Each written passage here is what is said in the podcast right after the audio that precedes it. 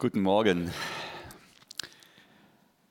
Von den vielen Büchern, die ich im Laufe meines langen Lebens schon gelesen habe, äh, sind nur ganz wenige, die mich wirklich ähm, nachhaltig geprägt haben. Aber da gibt es ein paar, die haben, ja, die haben mich geprägt, die haben mir äh, viel über das Leben und über den Menschen gelehrt.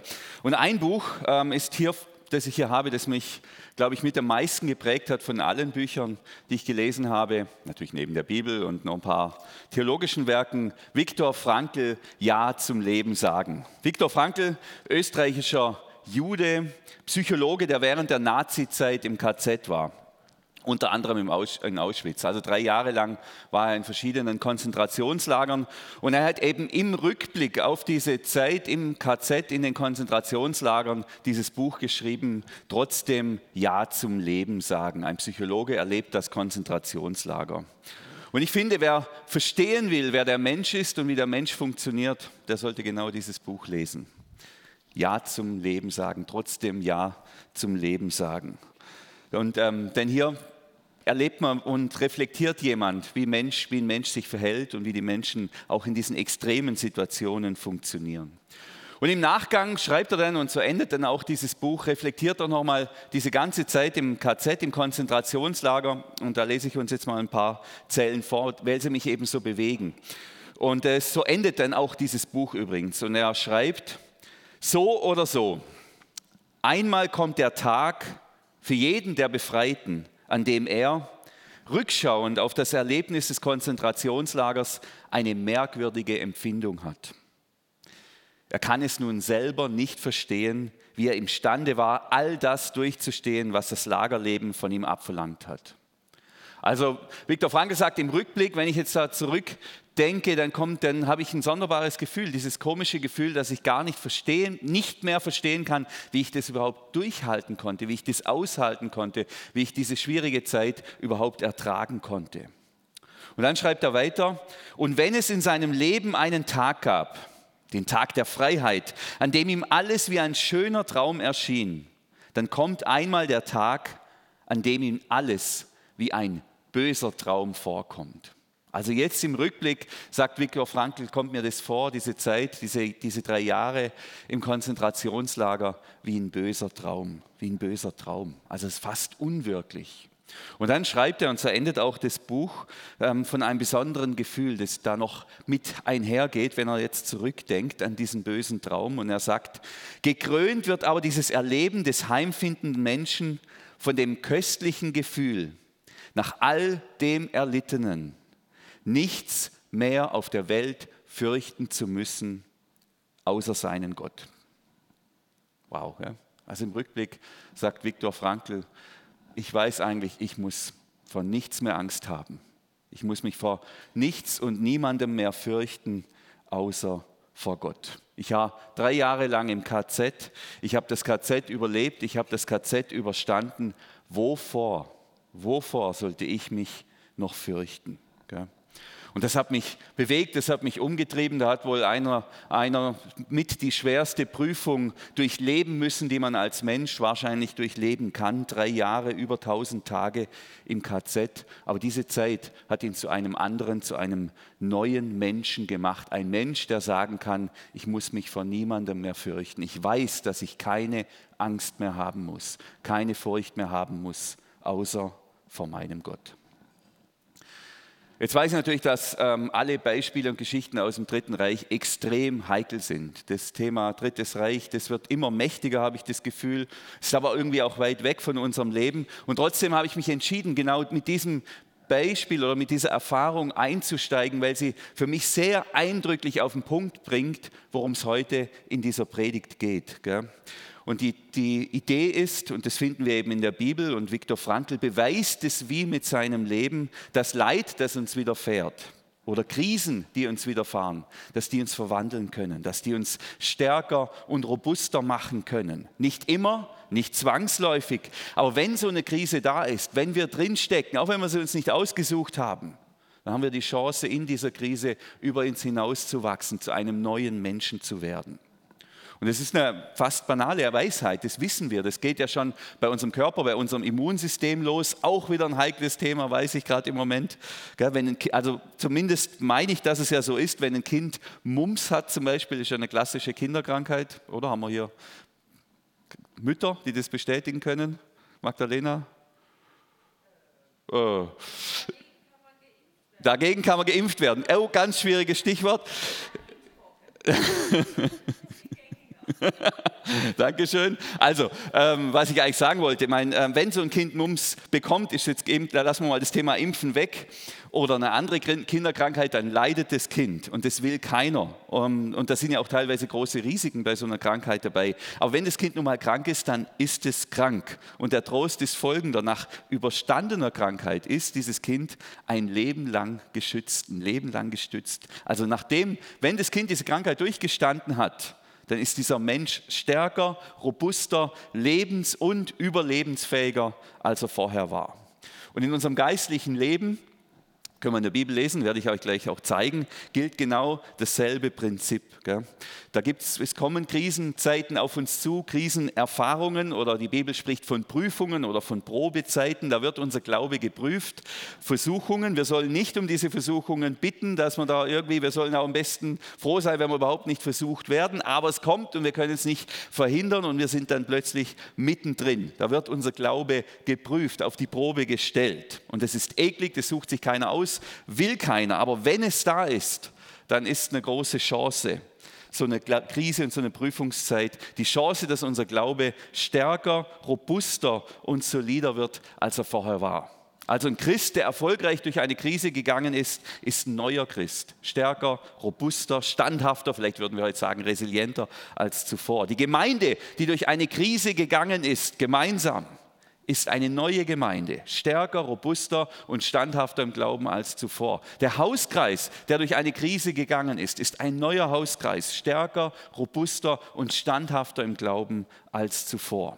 Und weil das so ist, weil dieses Prinzip gilt, deshalb ist der Jakobus, ein möglicherweise der Bruder von Jesus, der leibliche Bruder, ziemlich euphorisch, was das Thema Glaubensprüfungen anbelangt. Das ist ein bisschen ein Widerspruch zum Vater unser, was wir vorher gebetet haben, aber das gehört eben zum Gesamtpaket der biblischen Aussagen zum Thema Versuchung. Wir können Folgendes lesen. Er schreibt, in der Hoffnung für alle Übersetzung, das ist eine sehr moderne, zeitgemäße Übersetzung, liebe Brüder und Schwestern, betrachtet es als besonderen Grund, zur Freude, wenn euer Glaube immer wieder hart auf die Probe gestellt wird.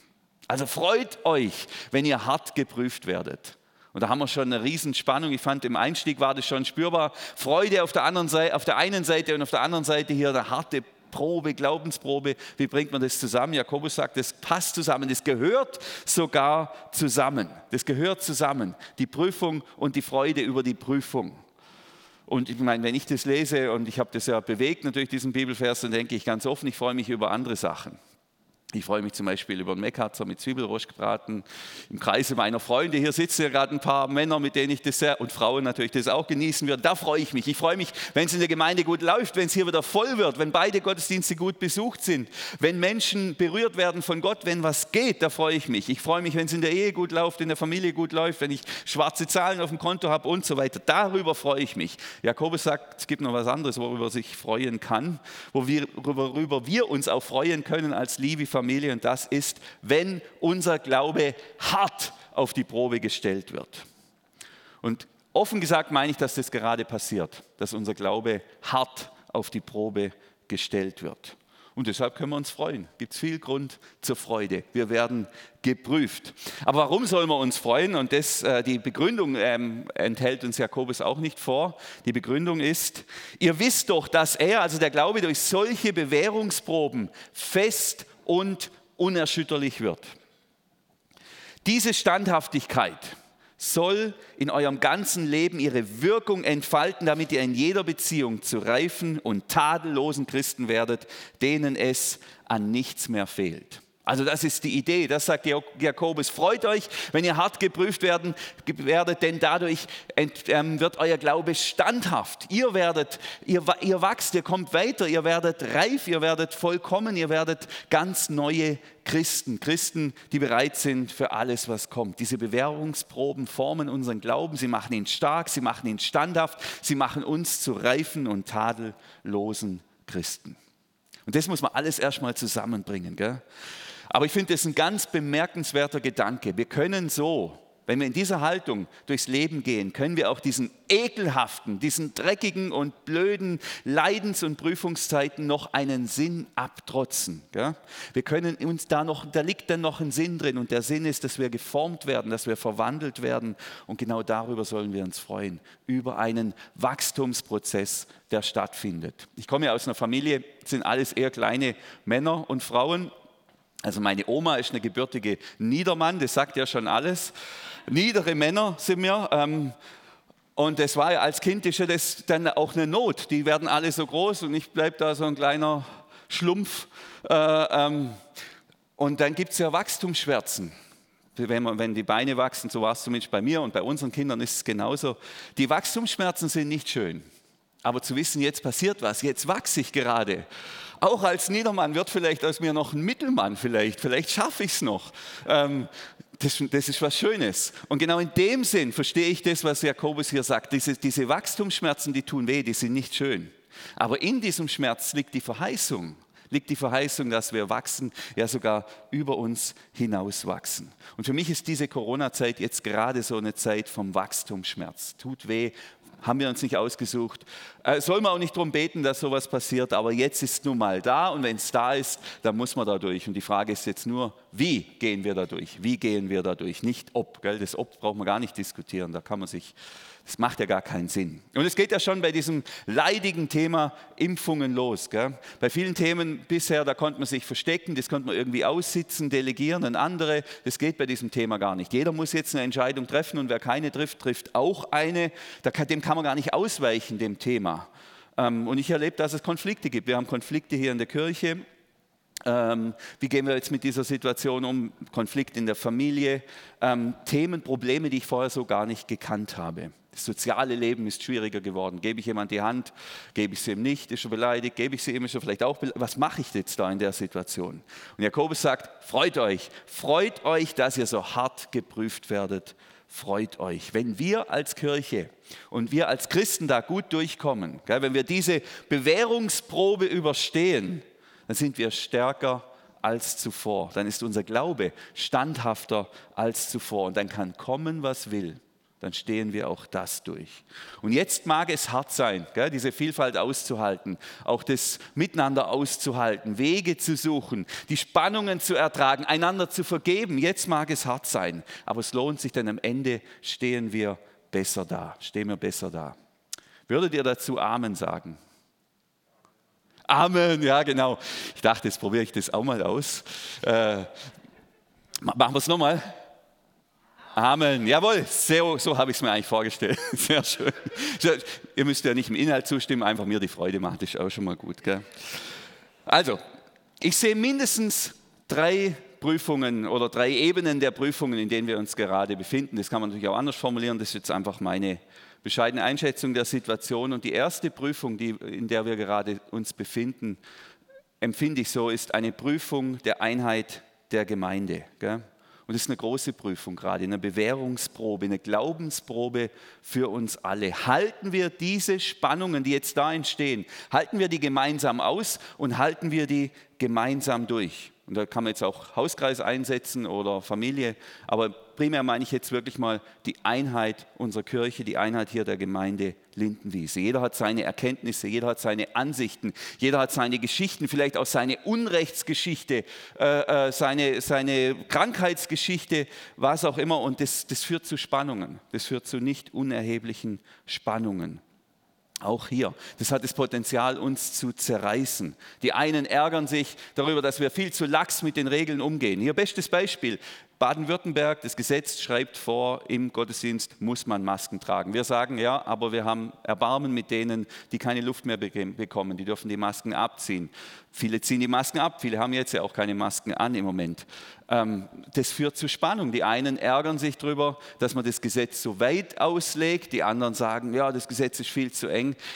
Und da kann ich jetzt auch nur an jeden Einzelnen appellieren, es geht immer, wenn wir jetzt hier miteinander sind, geht es nicht nur um mich, ob ich mich jetzt wohlfühle und ob es mir jetzt gut geht, sondern da steht immer, da steht immer auch die Einheit unserer Gemeinde, unserer Kirche auf dem Spiel. Und deshalb ist meine Bitte, das sehr, mit sehr viel ähm, Respekt auch anderen gegenüber Hand zu haben. Gell? Denn wenn wir da jetzt nicht durchkommen, wenn wir jetzt nicht in der Lage sind, hier ähm, ähm, miteinander klarzukommen, wie sollen wir denn in zukünftige Zeiten hineingehen? Und ich kann mir vorstellen, da kommen noch Spannungen auf uns zu. Äh, da sind wir vielleicht noch Spannungen ausgesetzt. Da sehnen wir uns danach, dass wir wieder mal wieder über Masken oder Impfen diskutieren können. Ach, wenn es doch nur die Masken wären. Das kann ja sein, dass solche Zeiten kommen. Ich habe einen Freund, der ist ähm, Kroate. Er ist äh, so in etwa mein Alter. Und er kam in einer jugoslawischen Gemeinde in München zum Glauben. Und das Bemerkenswerte an dieser Gemeinde war, ähm, dass die Gemeinde aus Serben und Kroaten bestand, und zwar während dem Krieg auf dem Balkan. Also während sich quasi ihre Volksgenossen gegenseitig beschossen und erschossen haben, haben die gemeinsam in München Gemeinde gebaut und gemeinsam Gott angebetet. Das ist Einheit, das ist stark, so stark, so ein starkes Zeugnis auch für Gott und für unseren christlichen Glauben. Und es sind nochmal ganz andere Spannungen wie jetzt hier unsere Maskenthemen oder unsere Impfthemen? Sind wir in der Lage, zusammenzubleiben, auch wenn Krieg herrscht? Oder Bürgerkrieg ist jetzt natürlich ein extremes Szenario. Aber wenn zumindest der Riss, der durch unsere Gesellschaft geht, immer weitergeht, wenn die Spannungen immer mehr zunehmen, da können wir jetzt üben. Da können wir jetzt üben. Denn wenn wir jetzt gemeinsam da durchkommen, wenn wir jetzt zusammenbleiben, ich glaube, dann brauchen wir uns vor der Zukunft nicht mehr fürchten. Gell? Er aber von uns allen eine hohe Wachsamkeit, eine hohe Sensibilität und eine hohe Bereitschaft auch den anderen und die Bedürfnisse des anderen über meine eigenen Bedürfnisse zu stellen. Die zweite Prüfung, die ich sehe, ist die Prüfung der Einheit, ähm, die Prüfung meiner Entschlossenheit, Jesus nachzufolgen. Das ist auch eine Prüfung für jeden Einzelnen. Und das ist ja das Ekelhafte auch bei der Versuchung, ähm, die, die kann die auch nicht delegieren. Gell? Kann man jetzt nicht den Thomas delegieren, der soll da mal meine Versuchungen irgendwie regeln. Das macht er schon gut und recht, dann kann ich mich da rausnehmen. Geht nicht, funktioniert nicht. Das ist auch eine Prüfung für jeden Einzelnen, die Entschlossenheit, Jesus nachzufolgen. Halte ich an Jesus fest? Nehme ich mir die Zeit? Folge ich ihm nach, auch wenn sonst keiner tut, beziehungsweise wenn ich nicht in einem Sozialsystem bin oder sein kann, das diesen Glauben stützt?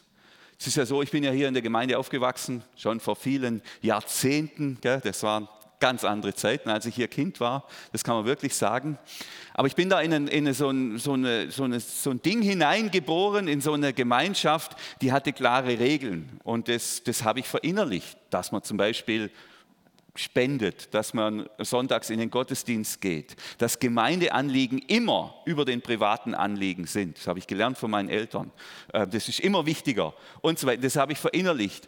Ähm, und von dem her war das für mich einfach auch quasi in diesem System zu bleiben und weiterzuleben, Christ zu sein. Und so, als ich dann jung war, da haben wir gesagt, wenn jemand äh, ähm, sich nicht für den Weg mit Jesus entschieden hat, er ist ausgebrochen. Er ist ausgebrochen, ist so ein Wort.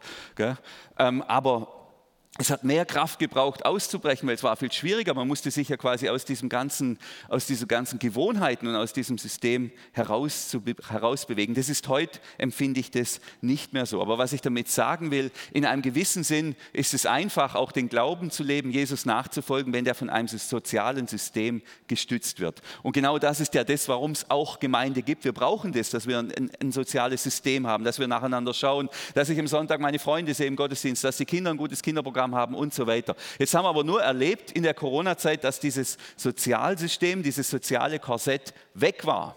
Weg war oder beziehungsweise nur noch via Livestream oder so und das ist natürlich sehr schwach. Das ist also keine wirkliche Stütze.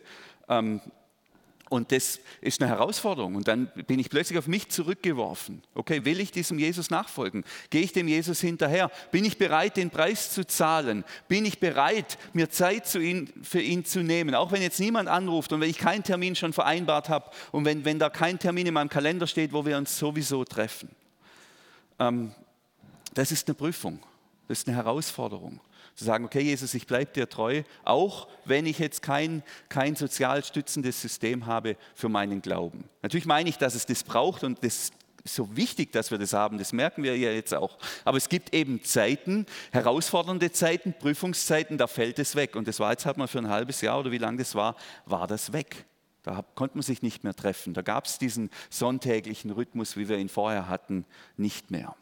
Aber auf der anderen Seite gilt eben auch, wer das geschafft hat, wer da durchgekommen ist, und da gehört er ja offensichtlich dazu, der weiß, egal was kommt, egal was kommt, ich kann Jesus treu bleiben. Ich, ich bin bereit, ich bin in der Lage, auch wenn es mal kein stützendes System drumherum gibt. Und wenn man dann hier sollte man sich auch nicht über in irgendwelchen Heldenträumen verlieren, wenn schwierige Zeiten kommen. Ich bin ganz sicher Jesus treu.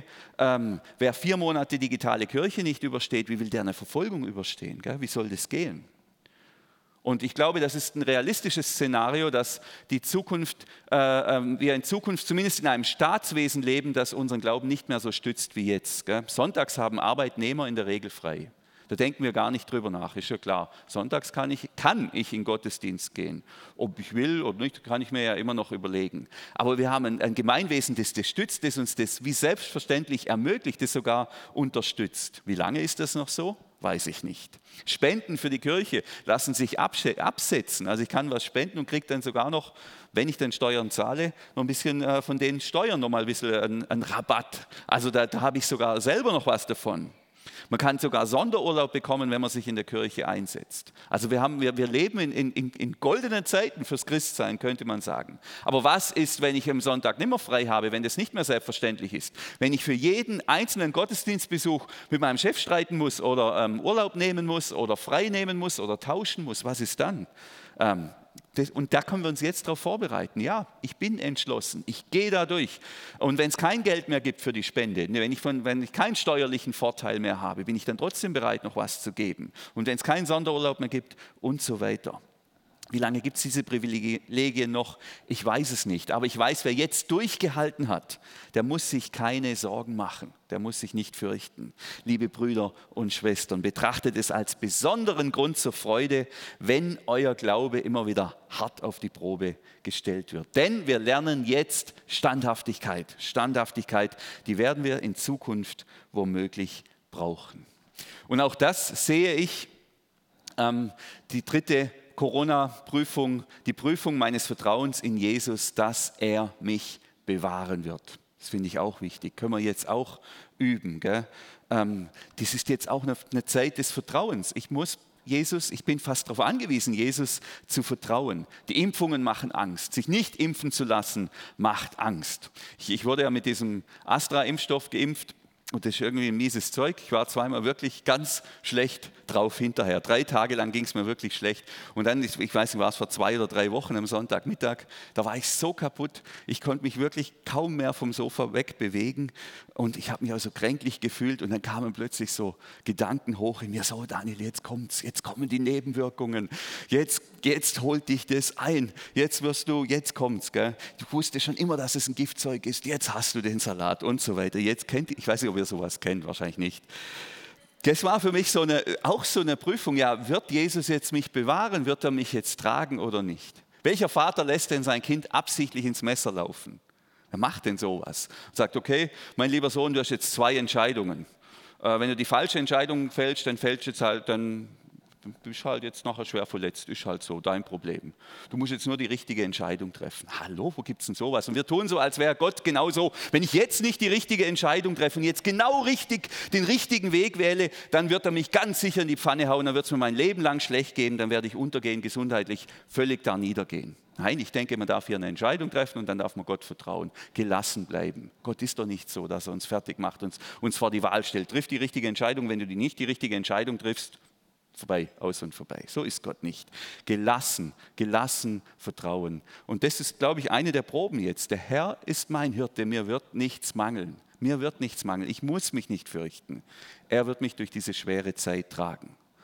Denn wer weiß was, auch hier gilt wieder, wer weiß, was noch für Zeiten auf uns zukommen. Wir haben ja keine Ahnung, was uns noch erwartet. Ich weiß nur, jetzt können wir es üben, damit wir bereit sind, gerüstet sind, standhaft sind für die Zukunft, die vor uns liegt. Also betrachtet es als besonderen Grund zur Freude, meine lieben Schwestern und Brüder, wenn euer Glaube immer wieder hart auf die Probe gestellt wird. Ihr wisst doch, dass er durch solche Bewährungsproben fest und unerschütterlich wird. Also wenn wir da gut durchgehen, das ist ja die Kernthese, ich glaube, das habt ihr inzwischen kapiert, so oft wie ich das wiederhole, dann können wir der Zukunft gelassen ins Auge ähm, schauen. Aber wenn wir jetzt bereits an Masken und Spritzen scheitern, wie wollen wir dann Finanzkrisen, Inflationen, Verfolgung und Bürgerkriege überstehen? Da haben wir keine Chance. Deshalb üben wir es jetzt. Ähm, denn es kann sein, dass da noch Krisen und Prüfungen bevorstehen, wo wir sagen, ja, wie schön war das, als wir über Masken diskutiert haben. Dann geht es weiter. Jakobus sagt, ja, ähm, wir müssen ja die, die, Krise auch gestalten. Thomas hat darüber gepredigt, ähm, über genau diesen Vers. Wir müssen ja jetzt trotzdem Entscheidungen treffen. Es ist ja gut zu wissen, jawohl, das macht standhaft, das macht uns stark, das macht uns robust. Jetzt kommen wir weiter. Ähm, und trotzdem müssen wir Entscheidungen treffen. Ähm, für meine Frau und für, ich, für, für mich war, ich sage es ganz offen, dieses Thema, lassen wir jetzt unsere Kinder impfen oder nicht, wirklich eine, eine Belastung eine Belastung. Wie sollen wir jetzt so eine Entscheidung treffen? Nach welchen Kriterien? Wie soll ich das verstehen? Mir fehlt die Kompetenz. Wem vertraue ich in dieser Frage? Und solche Entscheidungen gibt es ja ganz verschiedene. Ähm, wie verhalte ich mich gegenüber Menschen, die da eine andere Sicht haben? Wie gehen wir miteinander um? Und so weiter. Und da sagt Jakobus so ganz simpel eigentlich, wenn es jemand von euch an Weisheit mangelt zu entscheiden, was in einer bestimmten Ausgangslage zu tun ist, soll er Gott darum bitten, Gott wird sie ihm geben. Ihr wisst doch, dass er niemanden sein Unvermögen vorwirft und dass er jeden reich beschenkt. So einfach, so schlicht, sagt Jakobus. Wem es an Weisheit mangelt, und da geht das Problem schon los. Es gibt Tage, Wochen, da meine ich, mir mangelt es nicht an Weisheit, sondern ich hätte es eher im Überfluss. Ähm, das geht dann so lang, bis ich, bis ich wieder an die Wand fahre mit meiner Weisheit. Dann kommt wieder die Erkenntnis, doch mir mangelt es an Weisheit. Also Gott gibt gerne, steht hier, er gibt gerne Weisheit und er gibt gerne im Überfluss. Da gibt es übrigens auch keine Lieferkettenprobleme gell, vom Himmel bis runter. Das geht direkt, da muss man sich keine Sorgen machen, dass man drei, vier Monate warten muss, bis die Weisheit geliefert wird. Die kommt sofort. Bedingung, Voraussetzung, die Erkenntnis, dass es mir selber an Weisheit mangelt dass ich einfach jetzt hier Unterstützung brauche. Und wenn ich jetzt zurückdenke, meine Frau und ich, wir haben viel diskutiert über äh, das Impfen unserer Kinder ähm, und was machen wir mit denen unter 12 und über 12 und 16 und so weiter. Und dann haben unsere Kinder noch mitdiskutiert. Es gibt ja auch Impffreiheit und die hat man ab 14, was weiß denn ich. Was wir nicht getan haben, ist einfach mal hinsitzen und gemeinsam zu beten und zu sagen, lieber Vater, uns mangelt es hier an Weisheit. Wir wissen nicht mehr weiter wirf Weisheit vom Himmel, wie man so schön sagt. Gib uns diese Weisheit. Dabei sagt Jakobus, genau das ist der Schlüssel. Gesteht euch ein, dass ihr Weisheit braucht, dass ihr Unterstützung braucht, dass ihr nicht alles wisst und alles beherrscht. Weil wie soll euch Gott was geben, wenn ihr sowieso alles wisst? So Leuten, denen kann man auch nichts sagen. Aber wenn er mit, dem, wenn er mit der Haltung kommt, dann gebe ich euch gerne und zwar ohne Vorwurf und im Überfluss. Ohne Vorwurf und im Überfluss. Also da haben wir eine mächtige Ressource bei der Hand. Wir müssen uns nicht fürchten, es ist alles da. Und wenn wir nicht weiter wissen, beten. Gott bitten um Weisheit. Thomas hat darüber gepredigt. Ja, jetzt weiß ich nicht, wie der restliche Herbst noch verläuft. Manche reden ja von einer vierten Welle, die kommt oder nicht kommt. Aber egal was kommt, wir müssen da jetzt durch. Vielleicht steht uns noch eine harte Glaubensprobe bevor, vielleicht euch auch nicht. Und, aber ich weiß nur, ob wir wollen oder nicht, da müssen wir durch mit allen Entscheidungen und Konflikten und Herausforderungen, die das mit sich bringt. Und ich gebe uns mit, wenn wir da gut durchkommen, und es ist alles da, was wir brauchen. Alles da. Gell? Gott unterstützt uns gerne mit Weisheit. Wir haben alle himmlischen Ressourcen. Dann sind wir stärker, robuster ähm, und mit mehr Vertrauen und Glauben gesegnet als zuvor. Und vielleicht können wir dann sogar eines Tages, so ähnlich wie Viktor Frankl sagen, im Rückblick, vielleicht ein paar Jahre später, im Jahr 2028, können wir dann vielleicht sagen, wenn wir mal beieinander sitzen, ja, wenn wir jetzt so an die Corona-Zeit zurückdenken, keine Ahnung, keine Ahnung, wie ich das durchgestanden habe, mit das ganze Zeug, mit Homeschooling und so weiter. Und vielleicht sage ich dann auch noch, es kommt mir vor wie ein böser Traum, diese Zeit, diese Corona-Zeit. Aber, aber dieser böse Traum wird gekrönt von dem Gefühl, dass wir als Gemeinde nichts mehr fürchten müssen. Wir haben Corona durchgestanden. Wir haben diese ganze Maßnahmen durchgestanden. Es hat uns stärker gemacht. Es hat uns robuster gemacht. Das haben wir geschafft und wir sind daran gewachsen. Wir werden alle anderen Widrigkeiten, die noch vor uns liegen, auch überwinden. Dafür wünsche ich uns allen Gottes Segen.